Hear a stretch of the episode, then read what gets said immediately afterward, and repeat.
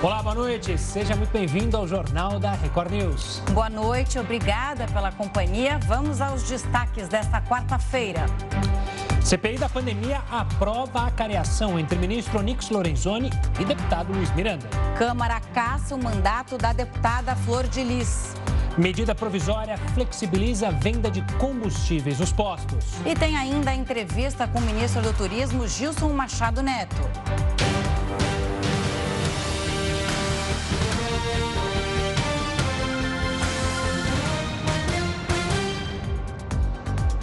A CPI da pandemia ouviu hoje o diretor executivo da Vitamedic, Jailson Batista.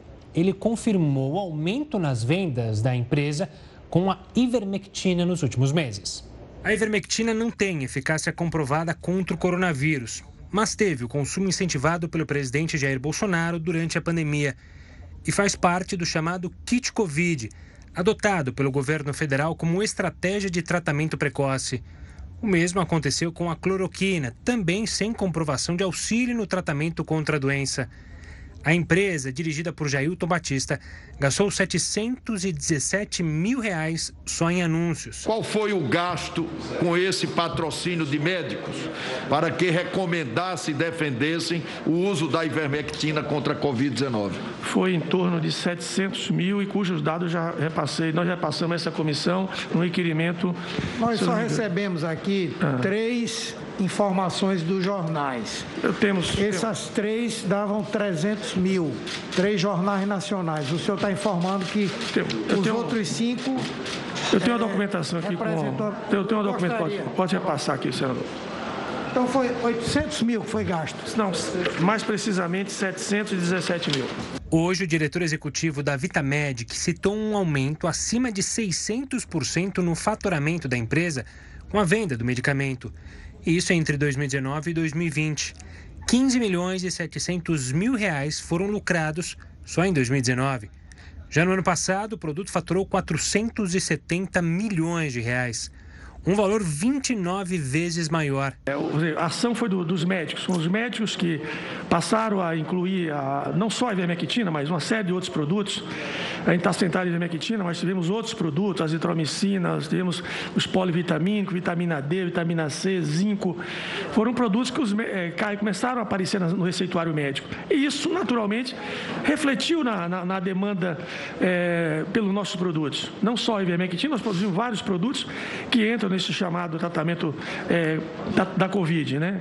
Jailton Batista afirmou ainda que, conforme a bula, a ivermectina é usada no combate a verminoses, sarna e piolho.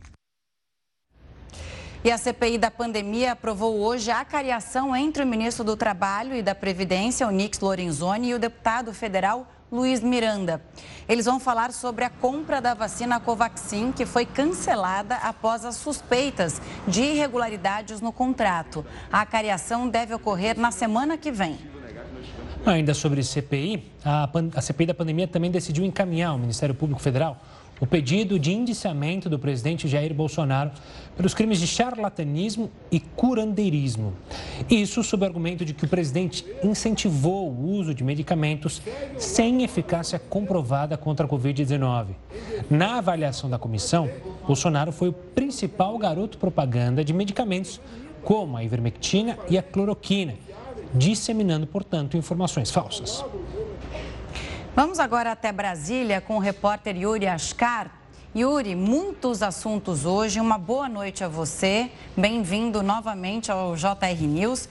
Vamos começar então pela CPI. A gente viu aí que o lucro com a venda de ivermectina da Vitamedic aumentou 29 vezes na pandemia. Passado esse capítulo, agora a atenção se volta para o depoimento amanhã do líder do governo no Congresso, Ricardo Barros, e, claro, a cariação entre o ministro Onix Lorenzoni e o deputado Luiz Miranda. Qual o motivo que deve sair daí, Yuri?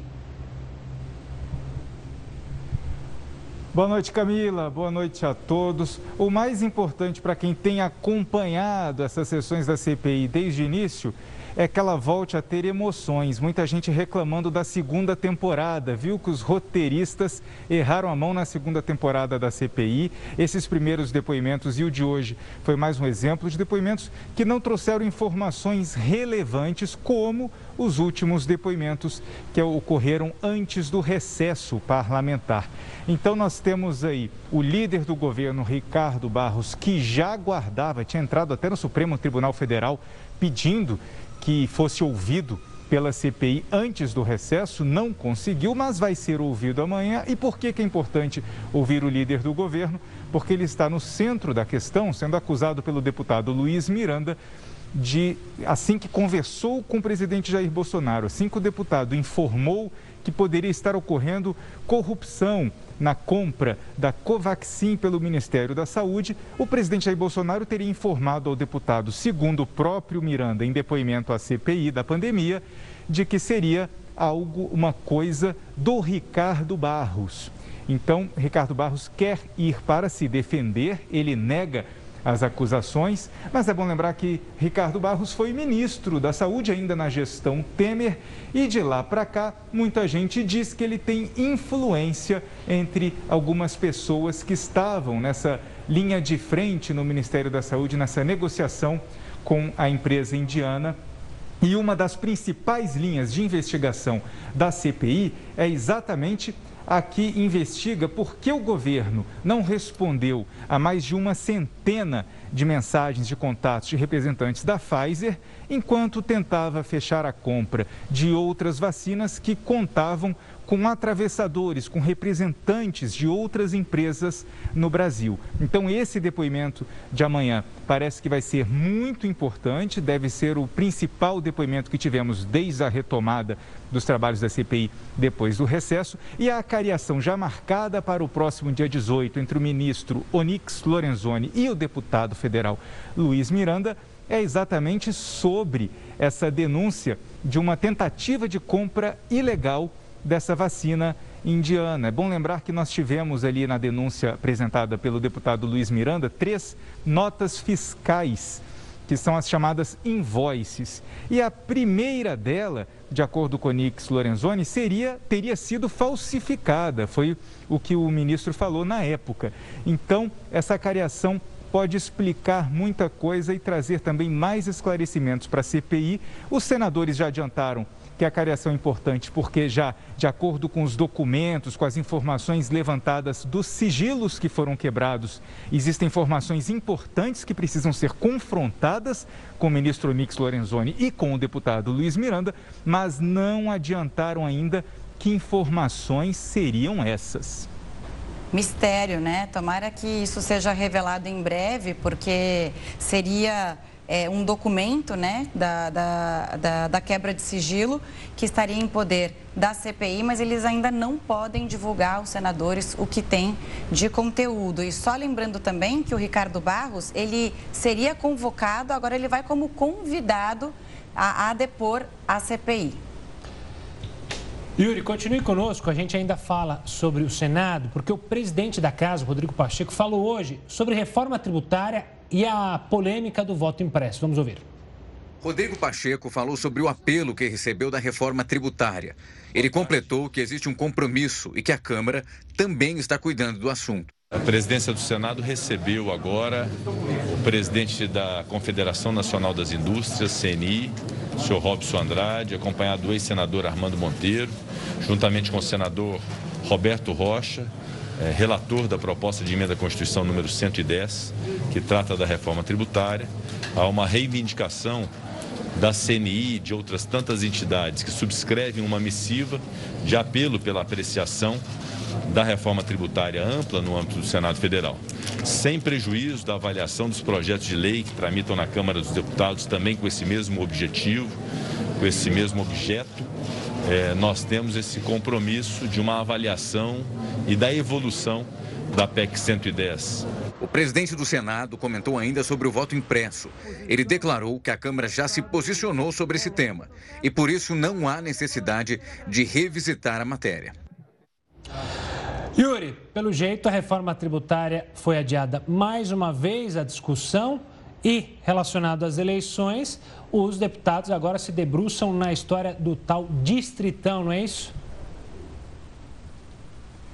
Olha, isso mesmo, porque inclusive estava prevista hoje na sessão da Câmara a discussão do imposto de renda, com uma nova faixa de isenção, ampliando a isenção.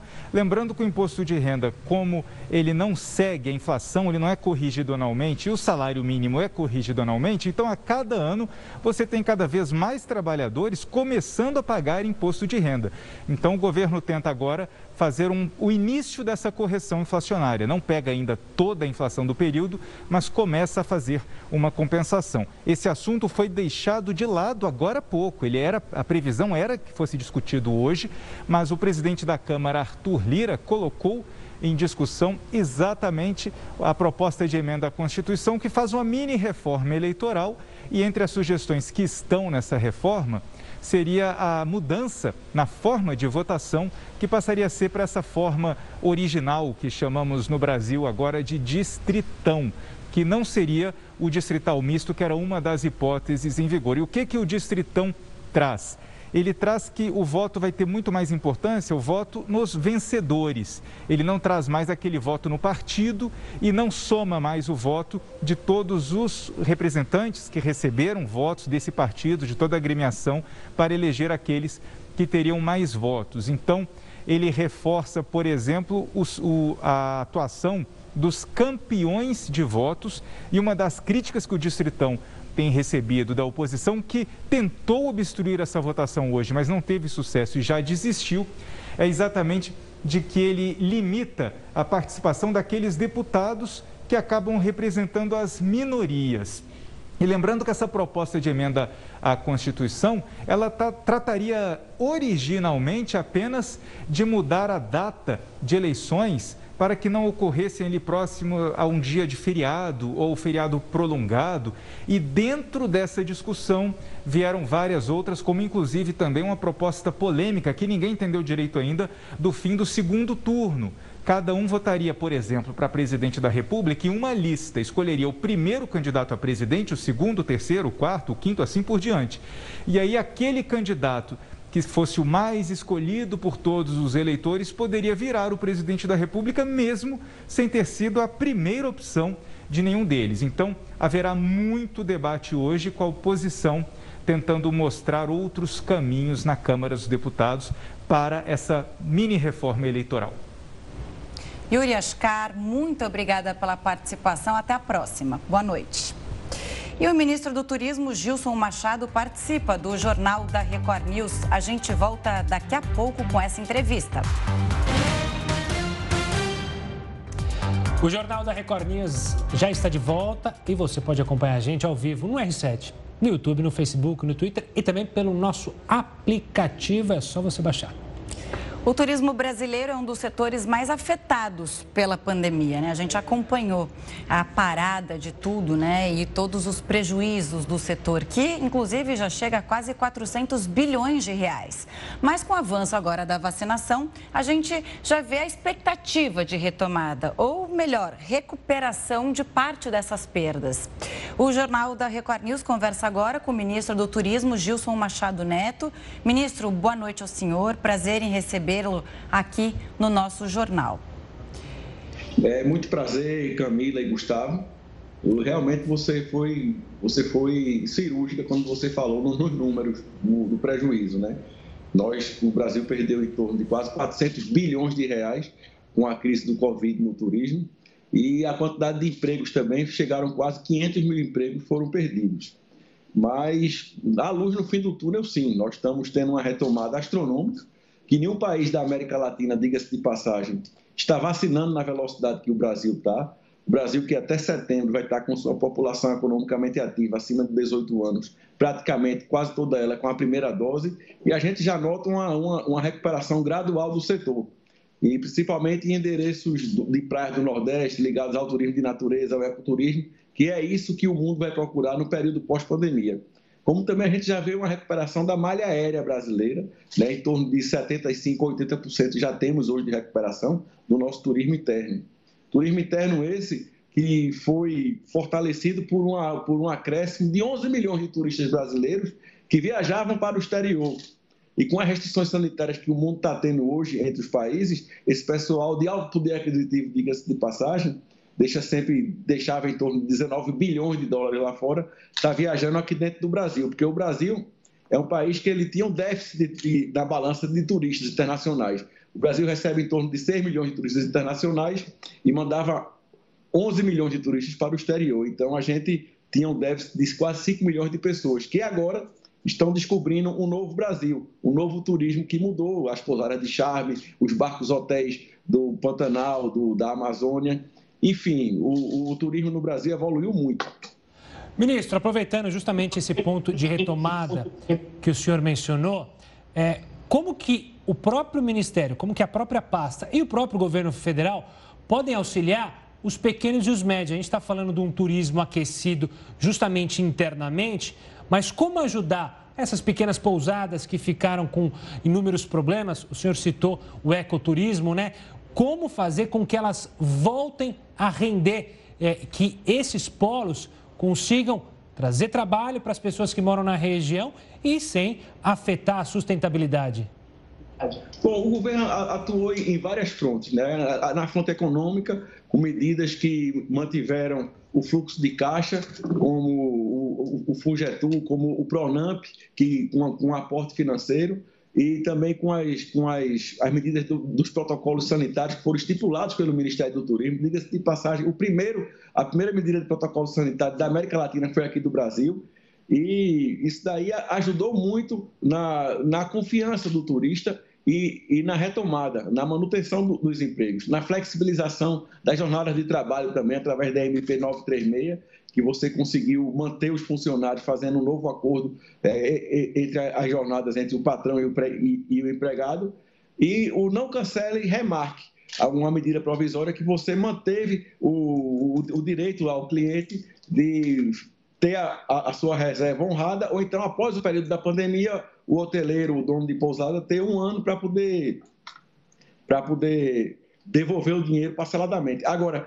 nós também estamos investindo na busca de, do, do, estímulo ao turismo, ao turismo de curta e média distância, de você re, redescobrir o, o, Brasil. O que é ser brasileiro? Ser brasileiro é você morar sempre ao lado de um destino incrível.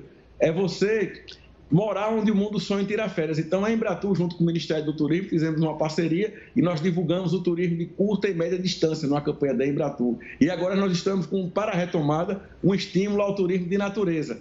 É, o, o, Brasil, por si só, é um país gigante pela sua própria natureza.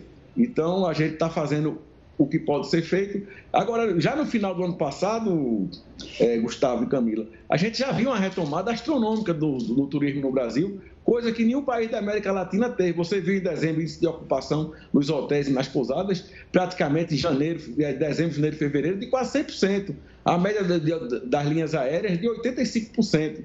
Então a gente já vislumbra para o próximo janeiro, a próxima alta estação, que vai estar tudo anormal. Eu estive com o governador do Rio de Janeiro, com o governador Cláudio Castro, a gente viu que o, o, o Réveillon já tem uma procura superlativa, né, com, com o trade hoteleiro, com tudo. Nós fomos nos equipamentos turísticos do Rio de Janeiro também, como o Bioparque, como o, a, o Aquário do Rio, a gente já viu uma, uma lotação alta também, já, já, com as pessoas voltando a ter a confiança. Claro, seguindo os protocolos de segurança de uso de máscara, de uso de álcool gel, de distanciamento, mas a coisa já volta à normalidade devagar e, e, e já volta a andar. Ministro, eu queria falar de alguns detalhes que o senhor citou aqui. A gente está falando de uma classe que pode viajar nesse momento, né? Deixava a, a classe mais rica 19 bilhões de reais lá fora, agora está gastando aqui dentro do país.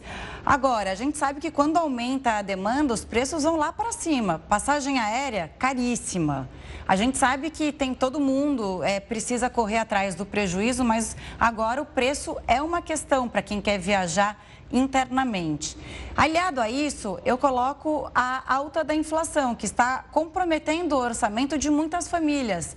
Né? Temos todo um reflexo em cadeia do aumento, por exemplo, da energia elétrica, da gasolina, que inclusive fica mais cara a partir de amanhã. A gente vai falar sobre isso daqui a pouquinho aqui no Jornal da Record News. Agora, qual é o impacto disso tudo no turismo? Né? Mais impasses no momento em que o setor está muito fragilizado há essa recuperação, mas a gente falou de uma perda de 400 bilhões de reais desde o início da pandemia. Quer dizer, tem muito para recuperar, né? A gente não está falando de um crescimento e de lucro.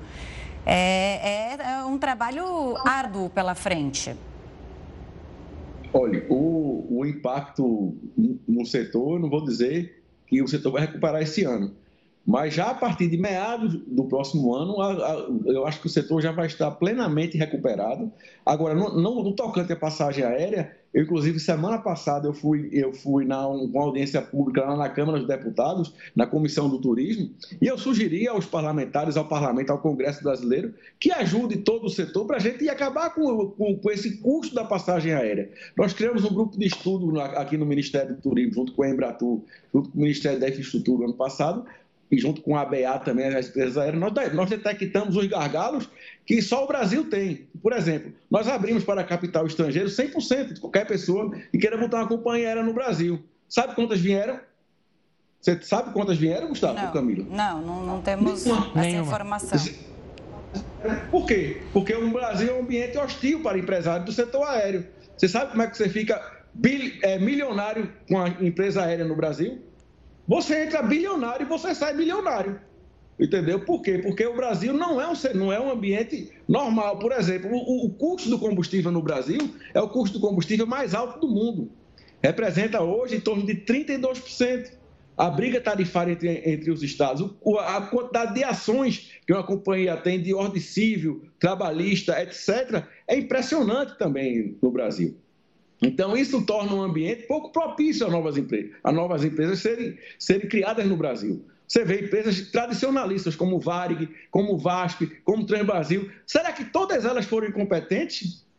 Não é, não, não é fácil, não é um ambiente, não é um ambiente salutar. Então, o nosso governo está com a missão de desatrapalhar o empresário. Nós criamos esse grupo, nós estamos fazendo o que, é, o que pode ser feito agora. Eu pedi a ajuda do Congresso, porque você só muda alguma coisa com o Congresso. Você vê, o combustível de avião caro, 92% das ações contra uma companhia aérea no mundo são aqui dentro do Brasil. Tem até startup de escritório de, de, de, de advocacia. Para o seu voo atrasou é, duas horas, o cara você já recebe o, o WhatsApp, o, uma ligação para o, o, o cara se oferecendo.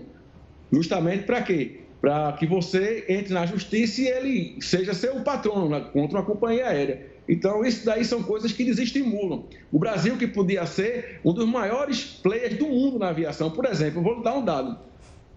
Cada brasileiro voa 0,4 voo por habitante ano. A Colômbia voa 0,9 voo por habitante ano. A Argentina voa 1,2 voo por habitante ano. O americano, 2,3,4 voo habitante ano o australiano 3,4 voo habitante ano.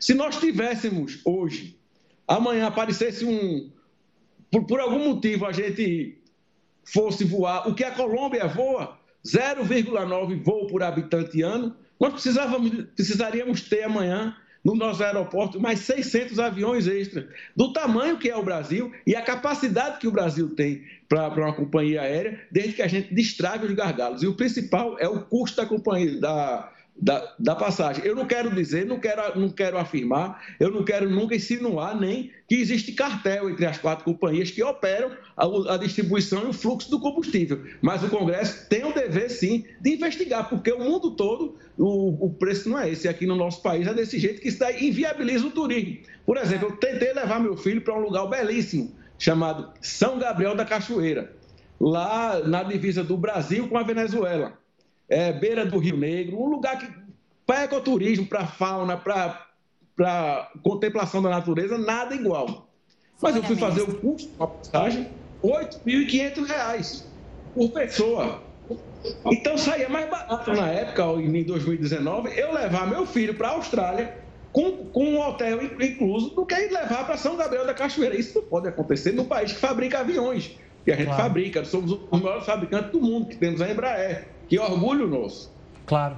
Tá certo, ministro. Ministro, eu quero agradecer demais a sua participação. Os desafios são enormes e é preciso, como o senhor disse mesmo, força política para que ah, as alterações aconteçam e o Brasil, de fato, eh, deslanche no turismo. Um forte abraço e obrigado pela atenção aqui conosco. E olha, a taxa de ocupação de leitos de Covid-19 tem melhora no Brasil. Veja só que maravilha. O Jornal da Record News volta com essa e outras informações. Continue conosco. Estamos de volta porque agora vamos direto à Câmara. Os deputados vão votar ainda hoje o projeto de lei do Distritão e a volta das coligações partidárias. A sessão foi antecipada pelo presidente da Casa, Arthur Lira, a pedido de líderes partidários. Inicialmente, a análise da proposta só aconteceria amanhã. Arthur Lira suspendeu a votação dos destaques da medida provisória que altera regras trabalhistas e convocou uma nova sessão para discutir as mudanças eleitorais. Vamos ver agora como é que está a situação da pandemia aqui no Brasil? Segundo o CONAS, o país chegou à marca de 20 milhões 245 mil e 85 casos. No total, o Brasil registra 565.748 mortes desde o início da pandemia. 975 pessoas morreram pela Covid-19 nas últimas 24 horas. E agora, como está o andamento da vacinação em todo o Brasil? Vamos lá. Mais de 52,11% dos brasileiros foram imunizados com a primeira dose. 22,57% da população tomou as duas doses ou a dose única. Por falar em vacinação, o calendário no Rio de Janeiro deve continuar suspenso por falta de imunizantes. O Ministério da Saúde chegou a enviar uma remessa durante a madrugada, só que, segundo a Prefeitura, as doses eram insuficientes. Então, vamos lá com o repórter Pedro Paulo Filho, que sempre atualiza a gente a situação por lá. Boa noite, Pedro. Há previsão para a retomada da vacinação? Essa paralisação, você já alertava, acontece em meio a um período de alerta no Rio de Janeiro. São 91% dos leitos de UTI ocupados e a variante Delta avançando. Então, como é que foi recebida essa notícia de falta de doses por aí? Pois é, Gustavo. Essa, segundo a Prefeitura do Rio, o calendário de vacinação só deve ser retomado aqui na capital fluminense com a chegada de mais doses e que sejam em número suficiente para imunizar esses grupos de faixa etária por dia. Mas o Ministério da Saúde informou que ainda vai repassar essas doses, mas ainda não estipulou uma data para essa nova remessa para a capital. Com isso, o calendário segue paralisado por aqui. Boa noite para você, boa noite Camila, a todos que acompanham o Jornal da Record News. Olha, Gustavo, a gente tinha recordado, lembrado ontem, antecipado, de que com essa falta de doses o calendário seria interrompido nessa quarta-feira para os cariocas de 24 anos receberem a primeira dose do imunizante contra a Covid-19 e que havia a possibilidade, com a chegada de imunizantes durante a madrugada, que esse calendário fosse retomado já nessa quinta-feira. O que não aconteceu, segundo a Prefeitura, as doses chegaram durante essa manhã e ainda em número insuficiente. Para vacinar os cariocas com 24 anos, seriam necessários cerca de 68 mil imunizantes. A capital só recebeu 38 mil imunizantes, ou seja, quase metade do que era necessário. Em nota, a Prefeitura informou que vai aguardar uma nova remessa do Ministério da Saúde para então retomar o calendário de vacinação. O Ministério da Saúde, por sua vez, informou que sim, vai repassar imunizantes, mas, entre aspas, nos próximos dias. Bom, enquanto isso, o que tem ainda de específico no Rio de Janeiro nessa quinta-feira. Quem vai precisar tomar a segunda dose pode comparecer aos postos de saúde, porque vai ter aplicação de segunda dose para quem já estava agendado e também primeira dose para os grupos, quem faz parte de um grupo específico, um grupo prioritário. Quem são eles? Os cariocas com mais de 50 anos, porque são esses que representam a maior parte das internações aqui na capital fluminense, também as grávidas, as mulheres que tiveram bebê há pouco tempo e também as pessoas com deficiência. O resto disso, o resto das pessoas pela faixa etária, 24, 23, 22 anos, que seria encerrando essa semana, ainda não tem uma previsão para retorno aqui no Rio de Janeiro. Gustavo, você falava sobre a variante Delta aqui no Rio de Janeiro, o número de internações aqui na capital fluminense, 91%. Tem um detalhe importante: o Ministério da Saúde divulgou agora à noite um balanço mostrando que o estado do Rio de Janeiro já representa 36%, ou seja, mais de um terço dos casos notificados da variante Delta em todo o Brasil. Foram 206 casos aqui no Rio de Janeiro, de um total de 570 casos em todo o país. E a nível de comparação, o estado do Rio de Janeiro tem metade da população de São Paulo. Pois bem, o estado do Rio de Janeiro tem mais que o dobro de casos notificados da variante Delta em relação a São Paulo. São Paulo aparece com 96 casos. Bom, eu conversei com o infectologista da Unirio, José Posa, e ele me falou que essa paralisação da vacinação nesse grupo de 24 anos e até mais jovens é preocupante diante desse cenário da, do avanço da variante Delta, também porque foram os jovens que não deixaram de trabalhar nem sair para as ruas durante a pandemia. Vamos acompanhar um trecho dessa entrevista. A preocupação é que o jovem sempre tem na cabeça que por ele ser jovem ele vai ser imune a qualquer coisa. Eles estão se infectando, como estão fazendo casos graves, inclusive alguns evoluindo a óbito. Passarmos para os então, esse é um caso que preocupa aqui no Rio de Janeiro. A prefeitura diz, inclusive, que a demanda de vacinas ela é uma necessidade específica por causa da grande circulação da variante Delta por aqui na capital fluminense. Camila e Gustavo. Olha, antes de, de, encerrar com você hoje, a gente quer ver a sua vacinação. Você separou pra gente? Promessa é dívida aqui, hein? É, promessa é dívida, pois é. Hoje eu separei. A gente vai ver agora as imagens aí que eu vou pedir para soltar, as imagens da minha imunização, que foi no dia 2 de agosto, que quando o calendário estava ainda sendo seguido, dia 2 de agosto foi o dia de imunizar os cariocas com 32 anos de idade. Bom, essa imunização aconteceu. Cada dia, segundo a prefeitura, foram imunizados cerca de 60 mil pessoas. A expectativa ainda é da prefeitura de completar essa imunização ainda no dia 18 de agosto para os cariocas com mais de 18 anos, pelo menos a primeira dose, mas isso vai depender de um avanço no repasse de mais vacinas aqui para o Rio de Janeiro. Vai precisar, inclusive, quase dobrar o número de vacinas que já eram esperadas para que esse calendário possa ser mantido. E aí, talvez haja uma reabertura gradual da capital fluminense já a partir de setembro, mas isso a gente vai acompanhar aos poucos, porque ainda muita água ainda vai rolar. Camila ah, e Gustavo. Próximos dias, né? Nos próximos dias a gente vai saber o que vai acontecer. Espero que em breve todos consigam se vacinar. Obrigada, Pedro Paulo Filho. Até amanhã. E a taxa de ocupação de leitos de Covid-19 teve o melhor cenário desde o ano passado. O levantamento é da Fiocruz. As taxas de ocupação estão abaixo de 80% em todos os estados brasileiros.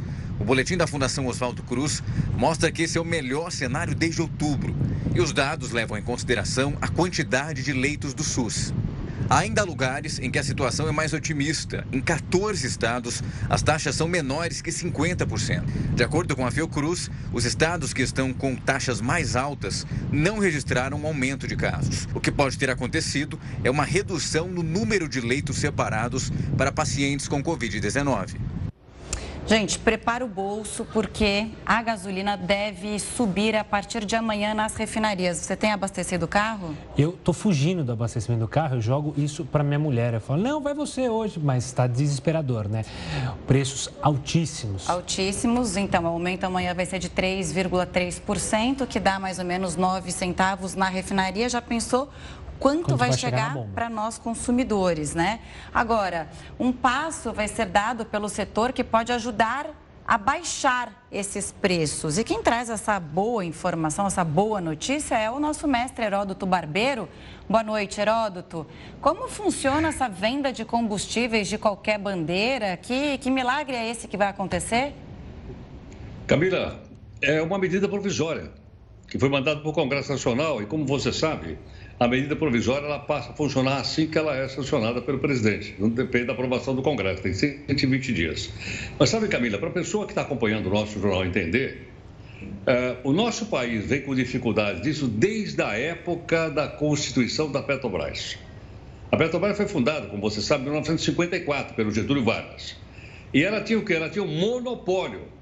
É, é, monopólio total de petróleo era com a Petrobras. Muito bem. Acontece que os postos de gasolina, eles foram passados para aquelas empresas chamadas de sete irmãs, que eram sete grandes multinacionais do petróleo que dominavam o mundo inteiro. Então, para sete irmãs, eles deram os postos de gasolina. Então, você tinha a seguinte opção, ou monopólio ou oligopólio. Oligo quer dizer pouco. Então, era um, você estava na mão deles. Bom, com essa medida provisória, agora o posto poderá vender gasolina de qualquer bandeira. Posto Shell pode vender a gasolina da Ipiranga, Ipiranga pode vender da, da, da ESSO e por aí afora. E com isso pode haver maior concorrência lá no posto de gasolina. Agora, o que é interessante é que essa medida provisória, ela está tentando colocar o capitalismo para funcionar, né, o capitalismo concorrencial, e ela tem um ponto melhor. A notícia melhor não é para o pessoal da gasolina, como você lembrou agora há pouquinho aí, aumentando o preço. O assunto melhor é o pessoal do álcool.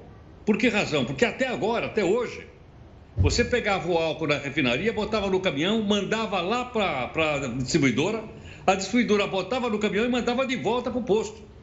E às vezes o posto ficava pertinho lá da usina de, de que, que produziu o álcool. Agora acabou. Agora está liberado, a usina pode vender diretamente para o posto e provavelmente, a gente espera que isso aconteça, haja uma maior concorrência, porque sem concorrência o preço não cai. Não adianta boa intenção, o cemitério está cheio. O que precisa é ter grande concorrência. E assim você vai ter uma concorrência maior no álcool e uma maior concorrência nos combustíveis. Ainda é pouco. Dá para melhorar mais ainda. Dá para melhorar mais. Mas eu acho que já é um passo interessante para a gente poder ter concorrência no setor e fazer com que o preço dos combustíveis venha um pouquinho mais para baixo. Quando eu li essa notícia, Gustavo Heródoto, eu fiquei meio na dúvida, porque é o seguinte, a gente fala em venda direta e aí você tira uma pessoa da cadeia. Só que eu, eu, eu, na hora eu pensei, será que esse repasse não vai, não vai virar margem de lucro para o posto de gasolina, por exemplo, e não chega ao consumidor final? Depende do consumidor. Como é que a gente faz um supermercado? Pesquisando. Eu, se eu ver o supermercado vizinho mais barato, eu vou comprar lá, não é isso prancheta, não? Eu tenho que fazer a caneta coisa, na mão uma coisa de gasolina. É ou não é? Eu tenho que olhar lá. Aliás, os postos estão colocando, isso é coisa recente, viu, Camila? Nos Estados Unidos é muito antigo lá. Quando eu fui lá 30 anos atrás, já tinha diferença de posto para posto. Agora, é coisa recente no Brasil. Então a gente tem que parar, olhar e vou comprar onde é mais barato. Pois é. E quem sabe aí você volta a ter sua Kombi, né? Porque com esse preço, só andando de patinete, né, Herota? E elétrico, hein? É, mas aí não dá, que ela bebe muita gasolina, né, Gustavo? Ela bebe muito. Boa, Gabi. A gente volta a se falar amanhã. Um forte abraço. Tchau, Heródoto. E o mandato da deputada Flor de Lis foi cassado na Câmara. O Jornal da Record News volta com essa e outras informações. Continue conosco. A deputada Flor de Lis teve o um mandato cassado na Câmara. Ela é acusada de ser a mandante do assassinato do marido. A decisão foi tomada hoje no plenário. 437 deputados foram favoráveis à cassação da parlamentar. Mais cedo, a ministra do Supremo, Carmen Lúcia, já havia recusado um pedido da defesa da parlamentar para impedir a sessão.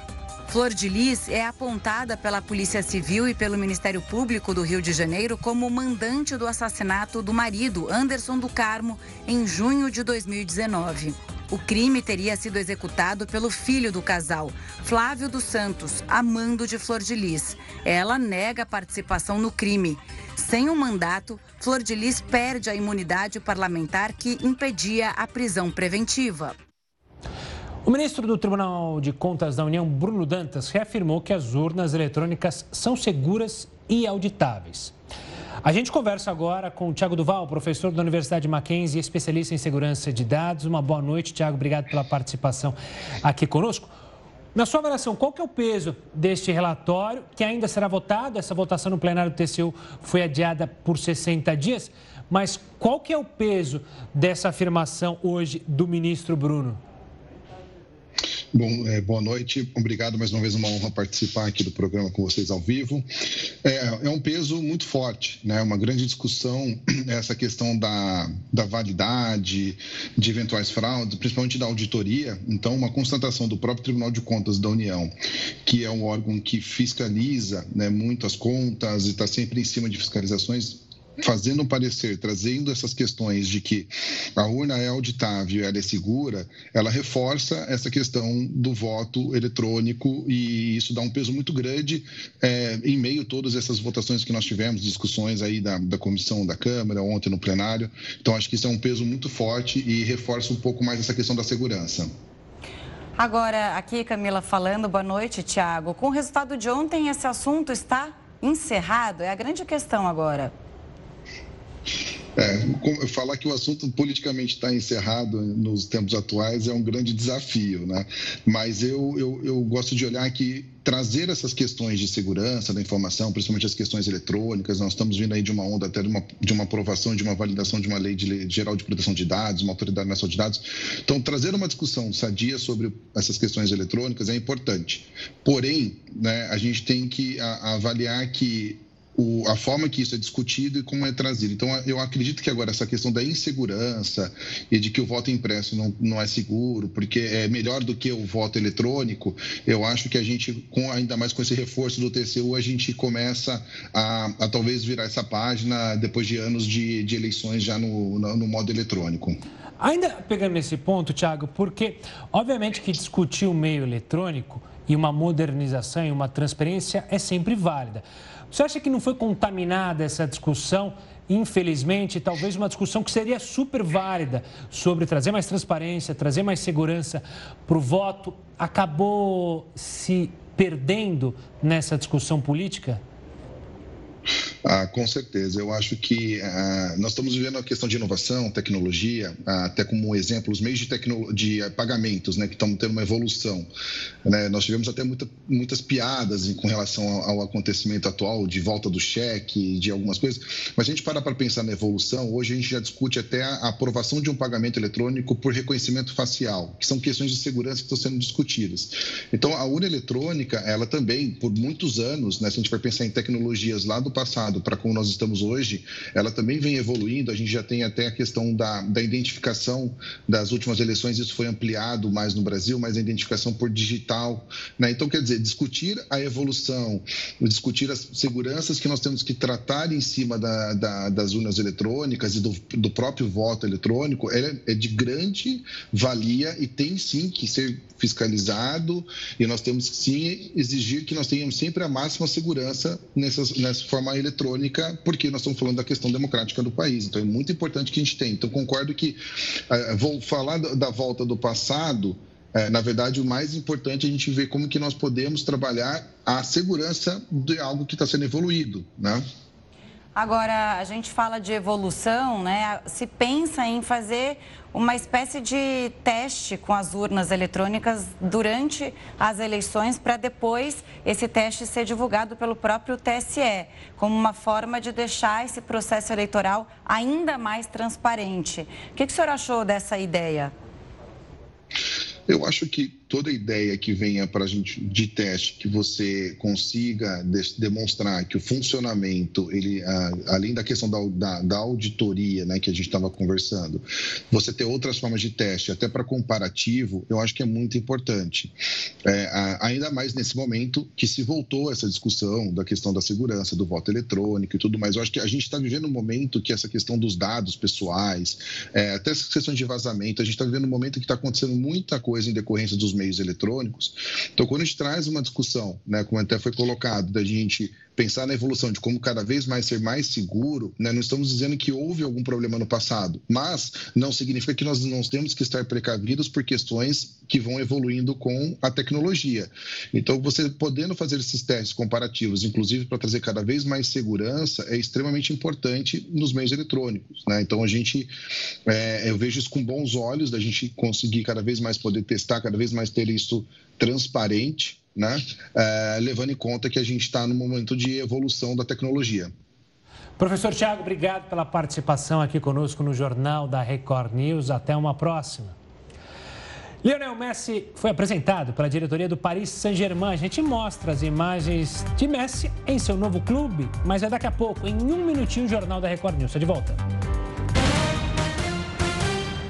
Estamos de volta com mais uma boa notícia relacionada à Covid-19. É que o uso emergencial do remédio Recdanvimab foi aprovado pela Anvisa para o tratamento contra a Covid-19. Esse medicamento pode ser tomado por adultos com casos leves ou moderados da doença vale para pacientes que não precisam de oxigênio. O remédio é composto de um anticorpo produzido em laboratório. De acordo com a Anvisa, o medicamento deve ser usado dentro de sete dias após os primeiros sintomas aparecerem. E três anti-inflamatórios são testados pela Organização Mundial da Saúde também contra a 19 a Covid-19. A OMS quer descobrir se os medicamentos têm potencial para reduzir o risco de morte em pacientes internados. Os antibióticos são usados contra a malária no tratamento de câncer e doenças do sistema imunológico. E uma chuva de meteoros vai alcançar o pico amanhã e poderá ser vista até mesmo aqui no Brasil. Agenda aí, viu? O fenômeno que produz de 50 a 75 meteoros por hora acontece todos os anos por causa da movimentação da Terra no espaço. A NASA vai fazer a transmissão da chuva, que foi batizada de Perseidas, em homenagem à constelação de Perseu. Especialistas acreditam que estrelas cadentes irradiem desta constelação. Bom, quem for fazer pedido, toma cuidado, porque não é estrela cadente, é chuva de meteoro. Então não pode fazer aquele pedido quando vê estrela cadente. É, na verdade, meteoro. Então já fica o aviso e o alerta para você que estiver acompanhando. Bom, por falar em estrela, o jogador Messi foi apresentado hoje pela diretoria do Paris Saint-Germain. Na primeira coletiva, o craque já prometeu títulos ao clube francês. Messi chegou ao estádio Parque dos Príncipes junto com a esposa e os filhos. Foi a primeira coletiva do craque argentino como jogador do PSG. O presidente e dono da equipe, Nasser Al-Khelaifi, não escondeu a empolgação. I'm very happy, I'm very proud. Eu estou muito feliz e também muito orgulhoso de apresentar Lionel Messi, como jogador do Paris Saint-Germain. É incrível e também um dia histórico para o futebol mundial e um dia fantástico para nós. Já o craque argentino disse estar animado com um novo desafio. O Paris Saint-Germain é o segundo clube de Messi na carreira. Ele só havia jogado pelo Barcelona. O novo camisa 30 da equipe de Paris destacou a importância de Neymar e dos argentinos do elenco para a escolha. Eh, Uma das causas foi o vestiário, Neymar, Di Maria e de conhecer todo o vestiário também. E por ter contato alguma vez, isso também pesou muito para vir para cá. Eh, hizo mucho para para elegir este lugar. Enquanto era apresentado, a torcida do Paris Saint-Germain lotava os arredores do estádio para festejar a chegada do novo jogador. E por falar no estádio, o tradicional Parque dos Príncipes pode ser visitado pelos fãs de Messi e do futebol. A casa do PSG conta com passeio guiado com áudio em francês e português. O tour leva os visitantes em áreas como as arquibancadas, vestiários, banco de reservas, além da galeria de troféus e de atividades em realidade virtual com os atletas do time da capital francesa.